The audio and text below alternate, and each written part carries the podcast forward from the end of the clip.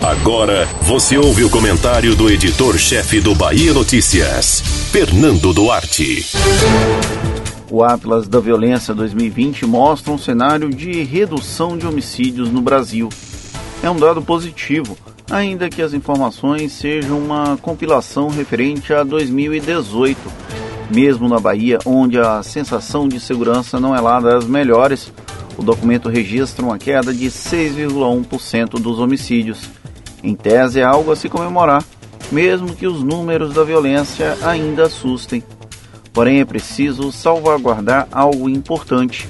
Existe uma trajetória de queda dos crimes violentos contra a vida sendo registrada em todo o país. Muito questionado por secretarias estaduais de segurança pública, o Atlas usa como base dados da área de saúde para fazer um diagnóstico da violência no país. A falta de uma unidade na forma com que os governos estaduais mensuram e divulgam as informações sobre crimes violentos contra a vida é um dos desafios que o próprio documento sinaliza. Porém, era muito comum ouvir que os dados eram equivocados quando os registros mostravam uma crescente de homicídios. A partir de 2019, isso muda um pouco de figura.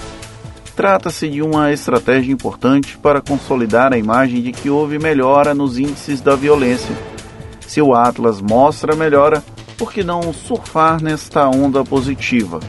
Ainda assim, não se percebe uma celebração. A SSP da Bahia, por exemplo, é bem cautelosa quando trata do assunto.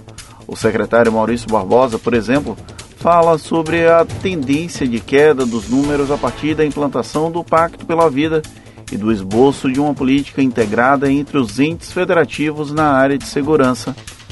Porém, a partir de 2019, é possível identificar tentativas de apropriação desses dados como se fosse uma clara política do Ministério da Justiça e Segurança Pública.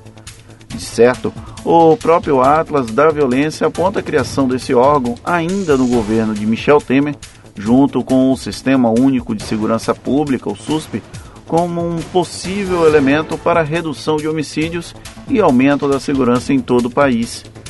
Como os dados divulgados ontem ainda se referem a 2018, um bom caminho é explicar que, caso a tendência se mantenha nos anos seguintes, não foi a adoção de uma fórmula mágica que diminuiu os homicídios.